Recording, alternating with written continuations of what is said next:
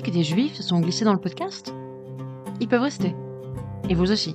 Bienvenue sur Histoire juive, un podcast de Sophie Bigot-Goldblum pour Tashma. Si Inglorious Bastard vous a fait rêver avec son bataillon de juifs vengeurs, vous allez bientôt découvrir que la réalité dépasse parfois la fiction. Entre le régiment de cavalerie extra-cachère commandé par le colonel Berek Joselevich et le manuel du soldat pratiquant rédigé par le célèbre Rofetz vous allez enfin pouvoir répondre à toutes ces questions que vous vous êtes toujours posées. Comment met-on les tefilines sous un casque? Peut-on prier sur un cheval? Et plus encore. Si les Hébreux se sont illustrés lors de la conquête de la terre promise, on ne peut pas dire que les Juifs ont su préserver une réputation de grands guerriers par la suite. La conquête quasi mythique de Canaan sous l'égide de Joshua, c'est un peu l'époque Rocheteau pour un supporter de la Saint-Étienne. Un exploit resté à jamais inégalé. Dans l'épisode de cette semaine, on va vous parler des prouesses militaires de nos ancêtres. Notre périple commence sur l'île d'Éléphantine, au sud de l'Égypte. L'histoire de la présence juive sur cette ville de Nubie est tout à fait fascinante. Si on ne sait pas exactement comment elle commence, les papyrus datant de 407 avant l'ère commune attestent que les Juifs s'y étaient fait établir un petit temple local. Faut les comprendre. Avant les accords d'Abraham, il n'y avait pas de vol direct depuis le Caire pour les pèlerinages à Jérusalem. D'ailleurs, lorsque le temple est rasé par un raid égyptien, les Juifs d'Éléphantine s'adressent à leurs frères de terre promise pour lever les fonds nécessaires à la reconstruction. Mais que font les Juifs d'Éléphantine? Comme le manteau fourrure n'a pas la côte au sud de la seconde cataracte du Nil, ils ont dû se trouver une autre occupation, le mercenariat. Employés pour guerroyer, ils ne furent pas une exception. Et plusieurs colonies militaires juives sont attestées. Comme en témoignent certains documents négociant le droit de ne pas prendre les armes Shabbat ou pendant la Pâque. On sait même que sous la domination perse, les juifs d'Éléphantine se voyèrent attribuer des lopins de terre en échange de leurs bons services de guerriers. L'historien Jean Lesquier a même été jusqu'à postuler que 20% des armées de Ptolémée étaient composées de soldats juifs. D'ailleurs, la célèbre lettre d'Aristée, qui raconte la traduction miraculeuse de la Torah en grec, fait état de milliers de juifs déportés depuis Jérusalem pour servir dans les diverses garnisons de conquérants. Plus tard, Flavius Joseph nous explique qu'Alexandre le Grand avait à cœur de respecter les us et coutumes de ses soldats juifs, qui s'illustraient particulièrement dans le maniement de l'arche. On nous raconte comment de pieux soldats refusèrent de participer à la construction d'un temple païen, ou encore comment cet arcier juif du nom de Meshulam abattit d'une flèche un oiseau utilisé par ses camarades à des fins divinatoires. Toutes ces anecdotes, sous la plume d'un Fabius Joseph, peut-être davantage ici apologiste qu'historien, mettent en lumière la tension toujours vive entre le monde de la guerre et le respect des commandements toujours heureux de la crainte que la loi martiale ne se substitue à la loi divine. Rassurez-vous, nous murmure Flavius Joseph. On peut enfiler l'uniforme et les chilines. Rav n'aurait pas dit mieux. Mais sortons d'Égypte. Nous sommes en 700 après Yeshua. Tout le Maghreb est occupé par les Arabes.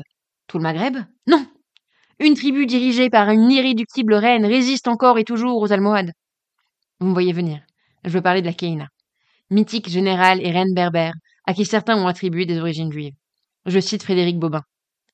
Certains l'ont imaginée juive, une sorte de Déborah berbère, parce que son nom, Kéana, divineresse en arabe, peut aussi venir de l'hébreu, Cohen, prêtre, et que sa tribu, des Djerawa, serait issue des communautés de chameliers juifs de Libye, chassés vers les Aurès par les persécutions de l'empereur romain Trajan. Tout cela relève du roman, donc allez plutôt lire celui de Gisèle Halimi, la Kéina.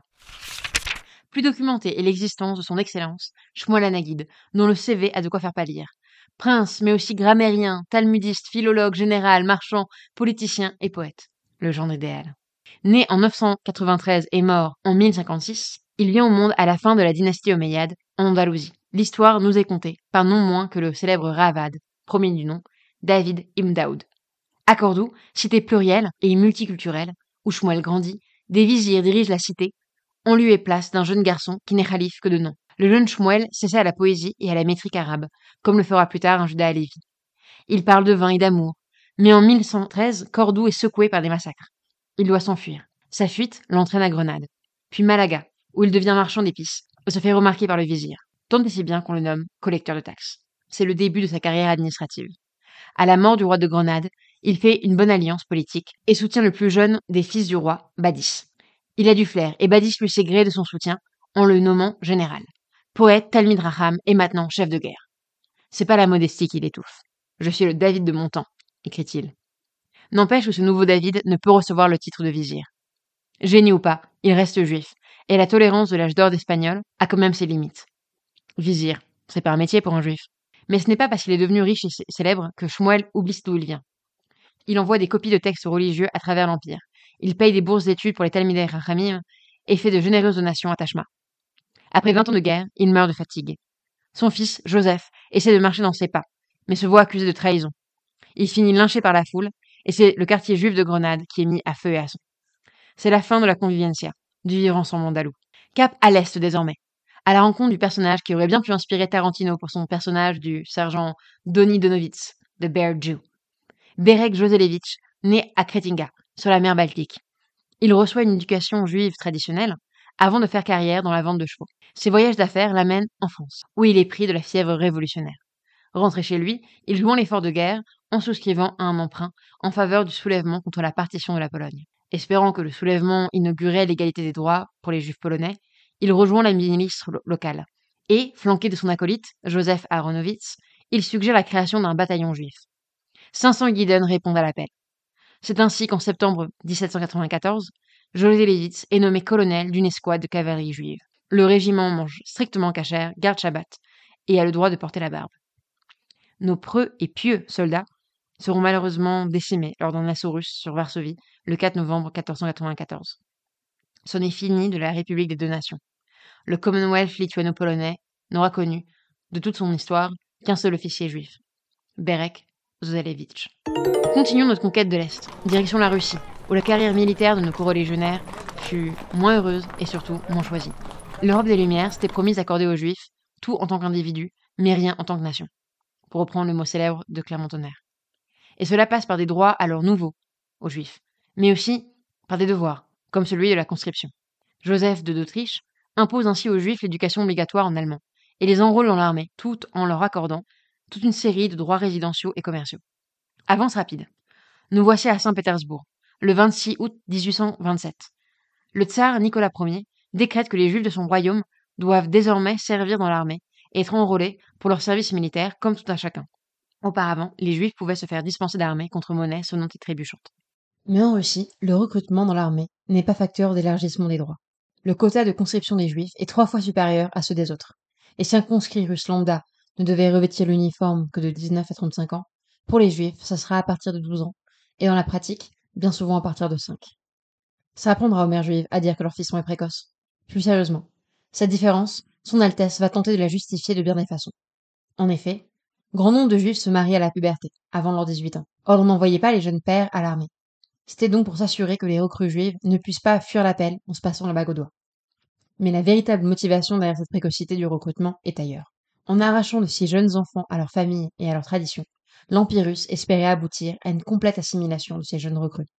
Dans l'armée russe, les juifs avaient également le droit à la liberté religieuse, mais ne pouvaient célébrer les fêtes que si leur observance n'interférait pas avec leurs horaires de formation. Alexandre le Grand avait été plus compréhensif. Le célèbre Refatzraim rédigera d'ailleurs en 1881 un petit manuel pour les juifs enrôlés de force dans l'armée, le Mahané Israël.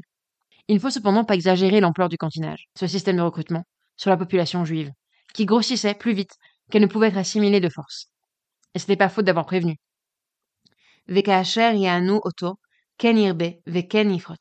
Mais plus on l'opprimait, plus la population des Bnei Israël grossissait et débordait. Mais la vraie remontada de l'histoire militaire juive, c'est bien sûr pendant la Seconde Guerre mondiale qu'elle a lieu. Et je vous renvoie à notre second podcast où l'on mentionne par exemple cette division de soldats juifs flanqués de l'Union Jack. Vient ensuite le Yishuv, ses luttes et ses victoires. Mais ça, c'est notre histoire. Le professeur Alivni, l'un des plus grands talmudistes de notre temps, débute son autobiographie par ces mots du Midrash. Le glaive et le livre sont descendus des cieux, enlacés l'un à l'autre. L'Éternel proclama Si vous gardez ce qui est inscrit dans le livre, vous serez protégés de ce glaive. Sinon, il vous détruira. Alivni commente, lui l'enfant au payeur qui avait survécu au camp de la mort. Nous nous attachèrent au livre et cependant, nous furent consommés par le glaive. Ni vadémécum, ni prophylactique. Le livre et la sagesse qu'il renferme n'immunisent pas de la violence. C'est même parfois lui qu'on brandit pour une guerre ou un pogrom. Dans son discours à la remise du prix Nobel de littérature, Isaac Beschwitzinger décrivait le yiddish, sa mamaloshan, en ces termes. Une langue d'exil, sans terre, sans frontières, sans le soutien d'un gouvernement. Une langue qui n'a pas de mots pour parler des armes, des munitions, des exercices militaires, des tactiques de guerre. L'Omir Lernen. Allons étudier le livre, puisque c'est là qu'on nous raconte comment. Veshafat rabim. חבותם, לעתים, וחניתותיהם למזמרות. לא יישא גוי אל גוי חרב, ולא ילמדו עוד מלחמה. Il sera un arbitre entre les nations et le précepteur des peuples nombreux. Ceux-ci, alors, de leurs glaives, forgeront des socs de charrues, et de leurs lances, des serpes. Un peuple ne tirera pas l'épée contre un autre, et l'on n'en prendra plus l'art de la guerre. Ce podcast a reçu le soutien de la Fondation Rothschild et de la Fondation pour la mémoire de la Shoah. Qu'il soit ici, chaleureusement remercié. D'ici là, Shabbat Alegre, Et à la semaine prochaine.